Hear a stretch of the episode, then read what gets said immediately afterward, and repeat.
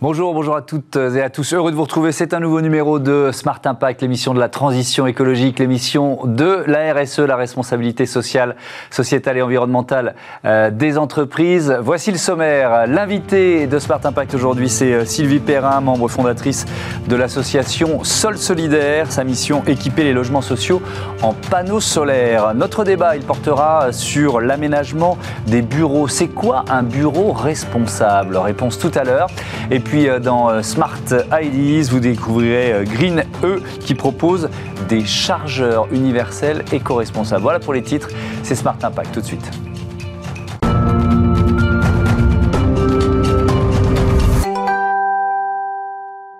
On découvre donc euh, l'association euh, Sol Solidaire avec euh, l'une de ses fondatrices, Sylvie Perrin, qui est avec nous en visioconférence. Bonjour, bienvenue. Peut-être pour commencer, alors je, rappelle que vous êtes également associé chez De Gaulle Florence et Associés, c'est une société d'avocats. c'est quoi Sol Solidaire? Qui, l'a créé? Qui sont les membres en quelque sorte?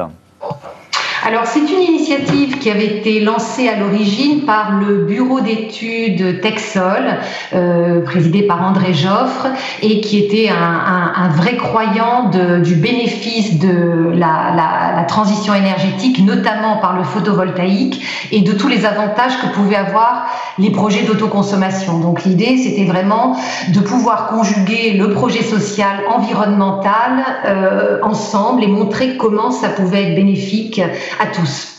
Donc ça, c'était l'origine du projet sur lequel, évidemment, euh, moi, je suis partie avec eux et notre société d'avocats de Gaulle Florence et Associés parce qu'on trouvait que c'était vraiment très pertinent étant déjà acteur du secteur d'énergie. Donc le projet, c'était de permettre, et c'est de permettre aux bénéficiaires de logements sociaux de réduire leur facteur, la facture énergétique en contribuant à financer l'installation de panneaux solaires sur les bâtiments qu'ils habitent. Alors il y a aussi euh, l'ADEME hein, parmi les membres fondateurs, le groupe euh, euh, BPCE, l'Union sociale pour, pour l'habitat, le syndicat professionnel NRPlan, je les cite tous parce qu'il y a, y, a ce, y a ce constat aussi qui est quand même très important et qu'on va faire ensemble, Sylvie Perrin, le constat de la précarité énergétique en France. Ça représente combien de personnes aujourd'hui, la précarité bah, énergétique? C'est 7 millions de ménages qui sont en précarité énergétique. Donc c'est très important et, d'où l'importance de ce projet-là. Euh, et pour vous donner un peu une idée de ce que Sol Solidaire peut faire, euh, avec un don de 500 euros, on peut équiper, euh, on, peut faire un équipement solaire pour un foyer avec deux enfants. Avec 50 000 euros, on peut équiper un HLM avec de, de 100 logements. Et tout ça, ça fait une économie euh, qui peut sembler faible, mais qui est pour la majorité des personnes, et notamment ceux en précarité, beaucoup, c'est-à-dire une économie de 200 euros par an euh, en facture électrique pendant 30 ans. Donc, euh, sur la durée de vie du projet, il y a une économie de 6 000 euros pour les foyers en précarité énergétique. C'est ça l'idée de Sol Solidaire. Et c'est d'autant plus crucial qu'on on le voit en étant plein dans l'actualité, les, les prix de l'électricité et de l'énergie en général sont en train de flamber. Donc cette situation de précarité énergétique, elle risque de s'aggraver, c'est ça? Elle risque de s'aggraver, les montants augmentent et tout l'avantage d'avoir des projets solaires en autoconsommation, c'est qu'une fois qu'on a investi dans son projet sur sa toiture, eh bien, heureusement aujourd'hui, le soleil est gratuit, il n'est pas taxé, donc ça permet quand même d'avoir une facture qui ne bouge pas, une économie qui reste dans la durée. Et ce n'est pas neutre. Euh, et d'ailleurs, bon, l'association Sol Solidaire est, lauréat, et on en est très heureux, lauréat régional de Stop à l'exclusion euh, énergétique.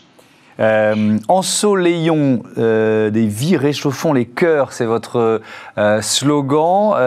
On, va rentrer dans le concret. Vous en êtes tout parce que vous avez levé, je crois, 150 000 euros. L'objectif, c'est d'équiper environ 500 logements sociaux en panneaux solaires. Et, vous nous l'avez dit, de réduire la, facture d'électricité. Les, premiers projets vont se déployer où? Alors, d'abord, il faut remercier nos premiers sponsors parce que la première année de vie euh, de Sol, de la Sol Solidaire, c'était 2020. Euh, On a levé un peu plus de 150 000 euros. Il y a eu plusieurs sponsors qui nous ont tout de suite accompagnés. Hein. Vous avez nommé euh, tout à l'heure ceux qui ont participé, qui ont été fondateurs et qui nous ont beaucoup aidés également. Mais ces, donateurs sont importants. Nous avons la société Amarenco, à Raymond, euh, la Bred également, euh, groupe bancaire, Enedis qui est intervenu, la société euh, basée à Lyon Enerlis et GSE Intégration. Et grâce à eux, nous avons pu collecter une grande partie des 150 000 euros. Également, il faut noter que le bureau d'études Texol a fait un geste sur ses salaires pour avoir un arrondi solidaire, ce qu'on appelle l'arrondi solidaire. Et on a fait appel aussi à une plateforme de crowdfunding, donc de multiples donateurs privés ont aussi apporté parfois des tout petits montants, des plus gros, et ont participé également à cette solidarité. Donc aujourd'hui, grâce à ces 150 000 euros, euh, eh bien, on peut installer des panneaux solaires sur euh, cinq immeubles ou maisons qui vont abriter 500 logements sociaux. Euh, les régions sont un petit peu, c'est disséminé. Alors c'est le Grand Est, l'Auvergne-Rhône-Alpes, mais pas que des régions d'ailleurs ensoleillées aussi, les Hauts-de-France, la Bourgogne-Franche-Comté et la Réunion. Et ce qui est intéressant à noter, c'est que les bailleurs sociaux de ces immeubles vont s'engager à ce que les locataires réalisent en moyenne une économie de 20% sur leur facture d'électricité. Donc ça, c'est un aspect important. Voilà. Et alors peut-être, euh, ce qui est intéressant aussi, c'est-à-dire qu'il y a eu un appel à projet euh, il y a huit bailleurs sociaux euh, qui ont été retenus par leur projet, qui ont pris cet engagement justement à l'égard de leurs locataires. Et euh, les dotations de 2020 leur ont été juste récemment annoncées.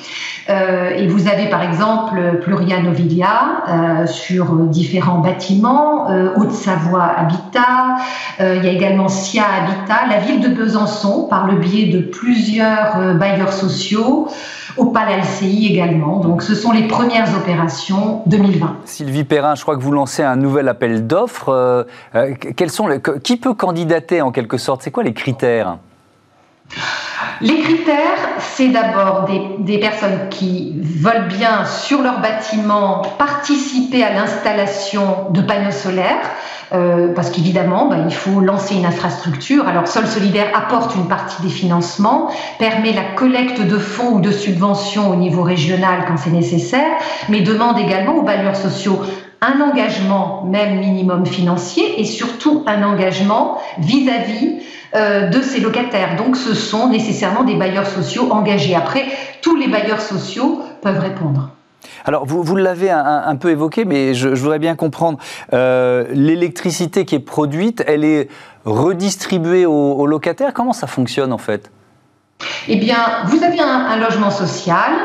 Euh, Sol Solidaire a collecté des fonds a permis l'installation de panneaux solaires sur le bâtiment qui vont produire un certain nombre de, kilowatts. Hein. Ça y aura euh, donc dans les projets retenus pour vous donner euh, un peu une idée, ça va aller euh, de, de, tout. Ça dépend des toitures en fait, parce qu'il va y avoir une étude pour vérifier la taille, mais en général, on va avoir des, des projets qui vont être entre 50 et 200, 250 kilowatts crête, ce qu'on appelle les kilowatts crête.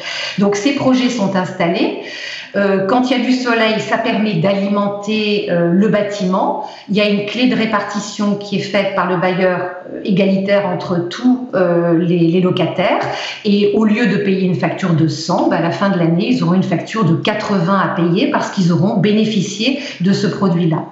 Et après, s'il y a des kilowattheures qui, qui sont en plus, à ce moment-là, nous, on demande, euh, parce qu'on a fait cette donation, de récupérer ces kilowattheures complémentaires non utilisés, le cas échéant, pour les redistribuer, les revendre et avoir à nouveau des fonds pour des nouveaux projets. Euh, Donc voilà comment ça fonctionne. Oui, bien compris. Sol Solidaire qui contribue aussi au, développement de, la filière française, on peut, on peut dire ça, sur les énergies renouvelables, sur l'efficacité énergétique d'une manière générale.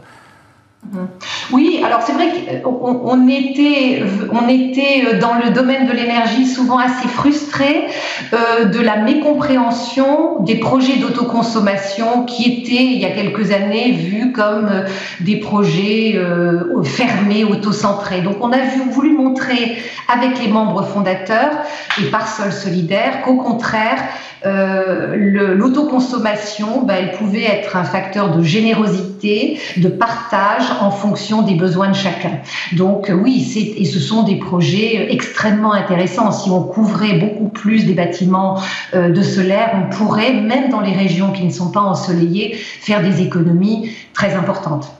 Merci beaucoup, merci Sylvie Perrin. bon vent à Sol Solidaire, enfin plutôt bon soleil à Sol Solidaire, évidemment remercier quand même euh, beaucoup nos, euh, nos les, personnes qui nous soutiennent, les parrains de Sol Solidaire, puisque nous avons le plaisir d'avoir Jean-Pascal Zadi et Amel Chabi qui sont parrains de Sol Solidaire. Donc je voudrais finir en les remerciant et en vous remerciant également pour cette opportunité de présenter ce projet euh, solidaire. J'allais les citer, vous l'avez fait à ma place, c'est très bien, la comédienne et le réalisateur et comédien. Merci beaucoup, bon vent et encore une fois bon soleil à Sol Solidaire. On passe à notre débat, on parle aménagement des bureaux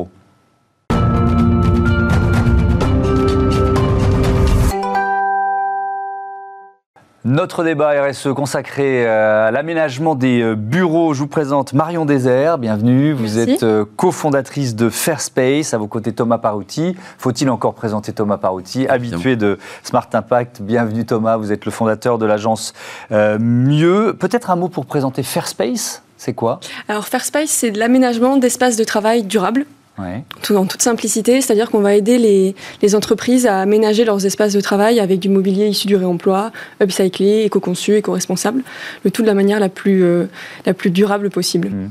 Euh, Thomas Parouti, je suis euh, chef d'entreprise, j'ai pas mal de mètres carrés de bureau. Je, me dis, tiens, je veux, je veux changer, je veux, je veux que mes bureaux deviennent responsables. C'est quoi la clé? Euh, ben, c'est exactement ce qui nous est arrivé, nous, il n'y a pas très longtemps. Et donc, du coup, on avait des vieux fauteuils mmh. euh, et on a souhaité les changer par du mobilier reconditionné. On a fait ce choix-là. Euh, et donc, on a fait appel à, à Fairspace, que, qui est une initiative euh, très intéressante. Euh, mais sur les bureaux, en fait, comme sur tous les sujets d'achat, mhm. il faut qu'on se pose la question d'arrêter d'acheter du neuf, de taper dans les ressources naturelles.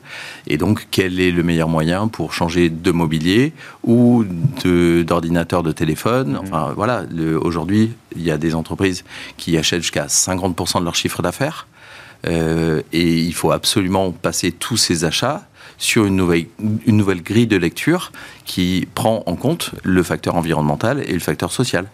C'est-à-dire qu'on fait à la fois, euh, évidemment, euh, un geste pour la planète, ça c'est important, mais des économies ça coûte On peut faire en effet des économies sur le réemploi pur. En fait, forcément, entre un fauteuil neuf et un fauteuil qui a déjà vécu une première vie dans une entreprise, on va avoir un différentiel de prix euh, assez intéressant.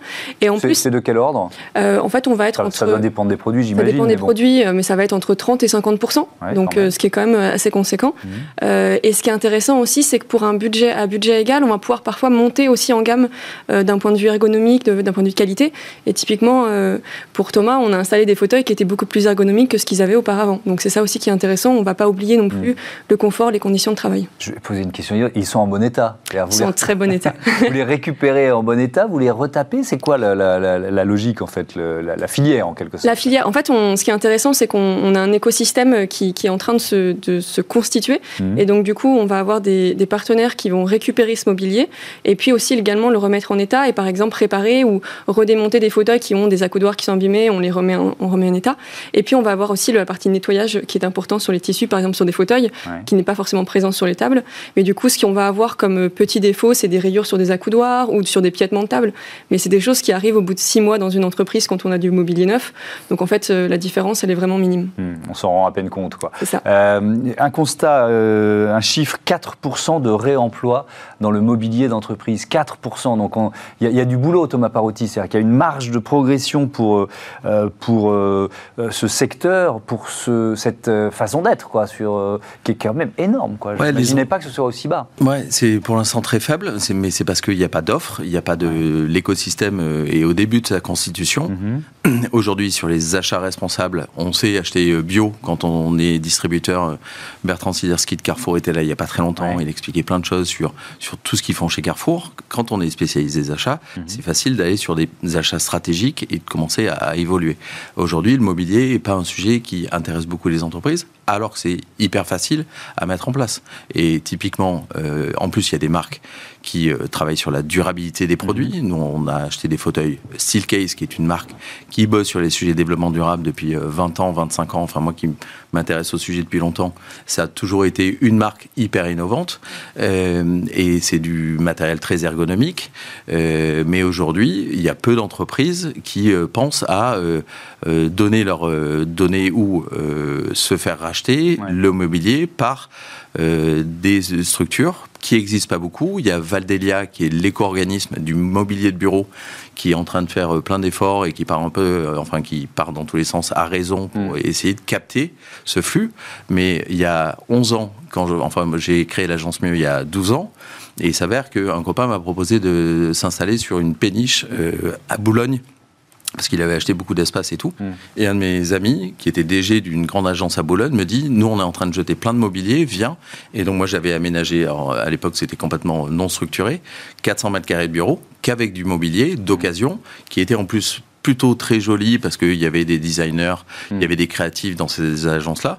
Donc voilà, aujourd'hui le marché n'existe pas. Il faut penser à chaque fois que je veux changer un produit à qu'est-ce que je fais de l'ancien produit. Hmm. Et donc nous, typiquement, les, nos anciens fauteuils sont repartis, vont être reconditionnés, vont repartir dans le cycle. Et s'ils sont vraiment euh, morts, foutus, pourris, etc., ben, ils vont être démontés. Et ensuite, la partie métallique va être recyclée, la partie plastique va être recyclée. Et on participe à une vraie économie circulaire du mobilier de bureau, mais qui aujourd'hui est totalement insuffisante. Il faut que les directions achats se posent des questions et commencent à aller sur des sujets comme ça. Ouais, ils sont foutus si vous faites comme Gaston Lagaffe et Jules de chez Smith en face quand ils font la course de, de fauteuils dans les couloirs. Pardon, mais c'est en vous entendant, j'avais cette référence qui, qui me venait. Il faut bien se marrer de temps en temps. Euh, je redeviens sérieux. Vous, vous l'avez évoqué, mais vous avez des partenaires. Il y a, des, il y a un marché, il y a des, je sais pas, des brokers en quelque sorte qui euh, rachètent du mobilier euh, et, qui vous le proposent. Comment ça fonctionne? En fait, on, on, a un écosystème qui est déjà présent. En effet, il y a beaucoup de partenaires qui sont présents, que ce soit sur le réemploi ou également sur la partie upcycling. On, on vend aussi du mobilier upcyclé, c'est-à-dire du mobilier neuf, mais fabriqué à partir de, de, matériaux qui sont euh, destinés au rebut ou qui sont avec des matériaux euh, recyclés. Et en fait, on a tout cet écosystème qui est en train de se créer, mais on n'avait pas forcément le lien avec les directions achats ou les directions euh, immobilières d'entreprise. Mhm. Et c'est en fait comme ça que Fairspice a été créé. moi, je viens d'une direction RH où justement, je, travaillais sur les espaces de travail, les sujets RSE. Et en fait, on ne pouvait pas assembler les deux. Et donc, c'est pour ça qu'on a créé Fairspice pour faire l'interlocuteur entre ces deux marchés qui communiquent pas actuellement ensemble. Est-ce que c'est un, c'est un bon vecteur d'emploi aussi, ce, ce marché? Oui, sur le réemploi, on a un super vecteur d'emploi. Euh, le, vraiment, la valeur ajoutée qu'on va avoir sur le réemploi et la valeur du produit, elle va être pas au niveau du produit, mais plutôt au niveau du, des personnes qui vont travailler pour ces produits et pour mhm. les remettre en état. C'est vraiment là-dessus qu'on va avoir de la valeur. C'est un marché de main-d'œuvre. C'est un marché de main-d'œuvre. Que ce soit sur le cycling ou le réemploi, en fait, c'est un vrai marché de main-d'œuvre. Quand on est sur le cycling, on a des designers derrière qui travaillent aussi. Et donc, en fait, c'est vraiment là-dessus, quand on achète du réemploi ou de l'upcycling, on va acheter de la main-d'œuvre et de la qualité euh, euh, et de la production française, en fait, euh, très intéressante. Donc, on va développer l'emploi local en travaillant sur ces sujets-là. Thomas Parouti, est-ce qu'il donc on parle de la structuration de cette filière. Les, les, pouvoirs publics que ce soit l'État, que ce soit des, des collectivités locales, est-ce qu'elles s'emparent, est-ce qu'ils s'emparent de cette question? Euh, J'ai pas l'impression. J'ai l'impression qu'il y a, enfin, le, il y a les écomères, qui est une initiative qui a été lancée il y a très longtemps, euh, et les pouvoirs publics devraient être les premiers à, agir là-dessus. On vient de dire, ça crée de l'emploi. Euh, parce que, ouais, il, y a, il, y a, plein de bonnes cases à, de cases à cocher. Quoi. Bien sûr, il y a la case carbone. Je réduis mon bilan carbone parce que j'achète un smartphone reconditionné il va être six fois moins euh, euh, carboné qu'un smartphone euh, tout neuf. Et, il y a effectivement la notion du social. Et surtout qu'en plus, cette filière travaille souvent avec des ESAT, avec de l'ESS, mhm. avec des entreprises qui font travailler plein de gens. 10 000 tonnes de déchets euh, mobiliers, c'est soit on les brûle et c'est un emploi, soit on va euh, les restructurer, les, euh, les upcycler, les, les et à mhm. ce moment-là, c'est 390 personnes qui travaillent. Donc le, ça n'a rien à voir. Donc bilan environnemental et social, c'est totalement différent et c'est ultra positif. C'est pour ça que je pense que le, le sujet du mobilier est un sujet facile à prendre en main et que les entreprises doivent s'en saisir comme elles ont commencé à saisir des sujets liés au numérique responsable mhm. et évidemment à leurs achats stratégiques. Est-ce que la période vous est favorable? J'ai pas forcément la réponse à la question parce que euh, il y, a, tout un questionnement des, grandes entreprises, même de quelle que soit leur taille, sur le nombre de mètres carrés dont elles ont besoin avec le, avec le développement du télétravail. Est-ce que ça, ça vous sert ou est-ce que ça vous dessert? En fait, justement, c'est la période idéale pour euh, repenser leurs espaces de travail. Les mmh. entreprises sont en train de les repenser, de réduire leurs mètres carrés, mais pas forcément les réduire. Parfois, c'est aussi euh, Enfin, des mètres carrés de bureaux se transforment en, mètres carrés pour des espaces collaboratifs. Oui, c'est les réaménager, les réinventer. Les réinventer, parce que mm. du coup, maintenant, avec cette période, on s'est rendu compte que l'espace de travail, c'est de plus en plus un espace social, c'est vraiment un lieu où on a besoin de se rencontrer. Et mhm. donc, du coup, on doit repenser nos espaces. Euh, et c'est du coup dans cette, euh, dans cette euh, vibe-là, entre guillemets, que, que nous, on s'installe. puisque du coup, on n'aménage pas que du fauteuil, que du bureau. Justement, on, a aussi cette vocation à aménager des espaces restauration, des espaces de réunion, des espaces détente. puisque dans le durable, on n'a pas que le fauteuil et, le bureau, on a aussi le canapé, les fauteuils classiques et tout ce qui est restauration. Le lien avec l'alimentaire est intéressant Hein, mm. parce que euh, là aussi, il y a de l'environnemental et du social. C'est facile d'acheter bio, des capsules café euh, bio, etc. Après, l'étape d'après, c'est par exemple d'acheter des cafés, euh, cafés joyeux, qui, vous connaissez le, le cette, ce, à la fois un restaurant, mais aussi ils vendent sur Internet mhm. pour, euh, en grain ou en capsule. Donc ils, ils, emploient du, ils, emploient du, personnel handicapé. Du personnel handicapé, euh, atteint de trisomie, etc. Mhm. Donc euh, je crois que tous les achats doivent être repensés.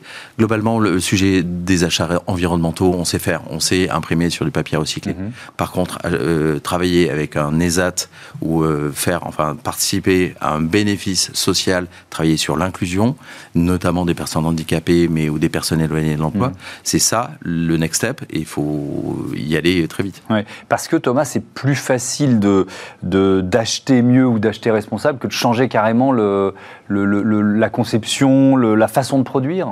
On, peut dire ça aussi. Ben, en fait, l'acheteur a énormément de pouvoir euh, parce qu'il peut mettre la pression sur ses fournisseurs. Les fournisseurs sont en capacité de se réinventer, mais c'est un sacré changement culturel, que ce soit pour les directions achats qui ont toujours acheté la même chose. Enfin, globalement, chaque année, il y a l'appel d'offres et on va acheter euh, du textile. Après, acheter du textile qui va être euh, un peu bio, par exemple, mm. ou euh, fabriqué en France. voilà, c'est un changement d'état d'esprit. Et donc, ça veut dire que tous les fournisseurs doivent changer leur mindset aussi. Je rappelle juste que 86% des contrats entre les grandes et les petites entreprises ont ces mentions environnementales et sociales. 86%. Donc, ça veut dire que toutes les entreprises s'y mettent à la fois les grandes et les petites. Et dans ces deals, ben, il y a de plus en plus d'éléments qui euh, participent à la préservation euh, des ressources et au bénéfice d'inclusion sociale. Merci beaucoup, merci à tous les deux d'être euh, venus voilà, présenter. Moi, je retiens quand même que 4% de réemploi dans le mobilier d'entreprise. Il y a du boulot. Il y a, une belle marge de progression et donc du travail pour euh, faire space. Merci à, tous les deux. Je rappelle que le, grand, tiens, on a, on a 20 secondes. Le grand défi, euh, c'est quoi le grand défi? Le grand défi, c'est l'équivalent de la Convention citoyenne climat, ou, mes côtés entreprises. Et donc, c'est des entreprises avec différents collèges qui sont en train de se structurer, qui vont réfléchir et faire des propositions sur comment on on avance sur les prochaines années, comment on va décarboner nos activités, voilà, avec euh, à la fois des chercheurs, à la fois des, gens qui viennent du monde du syndicalisme, euh, et évidemment des chefs d'entreprise, des dirigeants, des cadres qui euh, vont réfléchir tous ensemble au monde de demain, et, du coup ça peut impacter, enfin l'idée c'est d'impacter la campagne présidentielle évidemment. pour avoir des nouvelles propositions plus ambitieuses. On suivra ça, merci beaucoup, merci, à tous les deux, encore une fois on passe à Smart IDs, tiens on va s'intéresser aux chargeurs chargeur de notre téléphone notamment. Smart IDs avec BNP Paribas. Découvrez des entreprises à impact positif.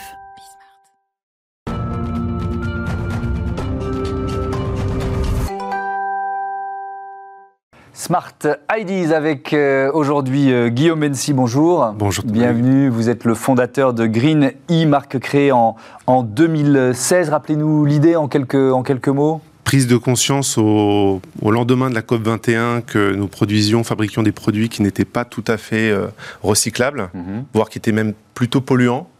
Et donc, on a décidé de revoir la copie entièrement de fond en comble. Qu'est-ce que c'est que l'éco-conception? Qu'est-ce que c'est des matériaux recyclables? Qu'est-ce que, euh, que sont les filières de recyclage? Mhm. Et on a euh, totalement reconstruit notre offre autour de, cette, euh, de ces piliers. Alors, vous êtes venu avec un, chargeur, chargeur de, téléphone. Hein. C'est quoi un chargeur responsable? Expliquez-nous. Un chargeur éco-responsable ou, éco-designé ou qui fait fruit de, de l'éco-conception, c'est quoi?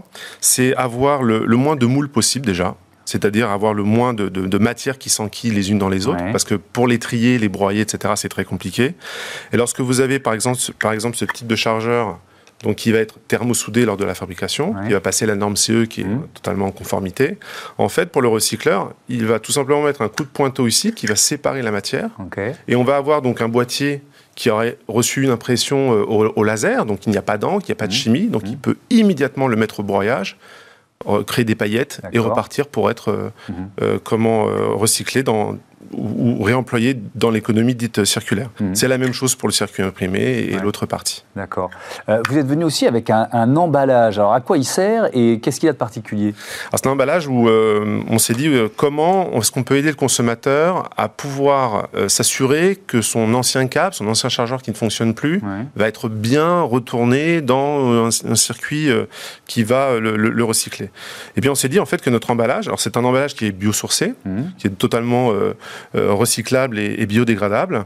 Euh, en fait, on invite le consommateur à insérer son ancien câble, son ancien chargeur. On fournit une, étiquette imprimée en papier FSC, hein, avec encre de soja. On va vraiment très très loin dans l'élaboration.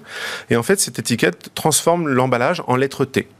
Donc le consommateur peut poster n'importe où son ancien câble, son ancien chargeur. Ça ne lui coûte rien, hein, ça lui coûte rien. Il n'y a pas de timbre à mettre. Oui, parce qu'en fait, un, câble qui ne fonctionne plus, il a quand même une certaine valeur. Vous avez du cuivre, vous avez de l'or, vous avez des métaux, des, métaux rares. Mhm. Et euh, on a un partenaire en Normandie, en fait, qui s'occupe de, collecter, recycler mhm. et remettre tous ces déchets électroniques dans l'économie circulaire. Un chargeur universel, il y a une décision européenne qui, euh, qui vient de tomber. Est-ce que, est que ça vous semble. Alors évidemment, pour vous, c'est, euh, j'imagine que ça vous porte, mais est-ce que c'est si simple à mettre en place? Alors, sur le fond, l'idée, euh, c'est une vieille idée. Hein. on parle de 2009 jusqu'à aujourd'hui. Il avait fallu un certain temps pour que l'Europe prenne une décision définitive. Sur le fond, c'est plutôt une bonne idée. D'avoir un seul connecteur pour mhm. l'ensemble des appareils, c'est plutôt une, une, décision responsable qui va réduire les déchets. Mhm. Euh, c'est malheureusement en même temps méconnaître euh, certains appareils. Par exemple, si vous avez un appareil photo, une enceinte Bluetooth, enceinte connectée, casque, vous pouvez recharger, n'avez pas besoin d'une puissance particulière. Hmm. En revanche, dans les smartphones, vous allez avoir chaque marque qui va développer son propre protocole de charge. Et là, vous n'avez pas d'interopérabilité d'un fabricant à un autre. Et moi, je suis un petit peu inquiet. Il va falloir qu'on réfléchisse, nous, fabricants, à comment est-ce qu'on peut orienter le consommateur hmm. vers un chargeur qui pourra alimenter son ordinateur, alimenter son smartphone. On a aussi des nouveaux appareils comme les téléviseurs hein, qui sont alimentés maintenant par, du, par des connectiques USB-C. Euh, donc oui, c'est un effet d'aubaine pour nous. Euh, maintenant, il va falloir qu'on aide le consommateur à faire le bon choix. Mais c'était une demande des consommateurs. C'est-à-dire qu'on est tous plus ou moins confrontés à, voilà, cet agacement de ne pas pouvoir réutiliser un chargeur en, changeant de, en changeant de téléphone. C'est exact, mais il y a 4 ou 5 ans, euh, l'Internet n'était pas autant développé, les applications n'existaient pas comme elles le sont aujourd'hui. La Covid a accéléré le sans-contact et, mm. l'usage des, applications. Et puis on a une nouvelle technologie qui euh, euh, qui n'est pas encore installée partout, qui est la 5G. La 5G est énergivore et euh, on n'imagine pas euh, se retrouver avec 15% de batterie euh, à la fin de la journée. Il faut recharger très vite son appareil. Donc il faut des chargeurs rapides. Et là, d'un fabricant à un autre, Bien on n'a pas la même technologie. Merci beaucoup, merci Guillaume Mency Bonvent à, à, Green E. Je voudrais remercier également euh, euh, l'équipe de euh, Smart Impact, Joséphine Dacoury qui, qui produit, qui programme cette émission, Carla Perruchon à ses côtés aujourd'hui. À la réalisation, c'était Romain Luc et au son Guillaume Sulowski. Je vous dis à très vite sur Bismart, la chaîne des audacieuses et des audacieux. Salut.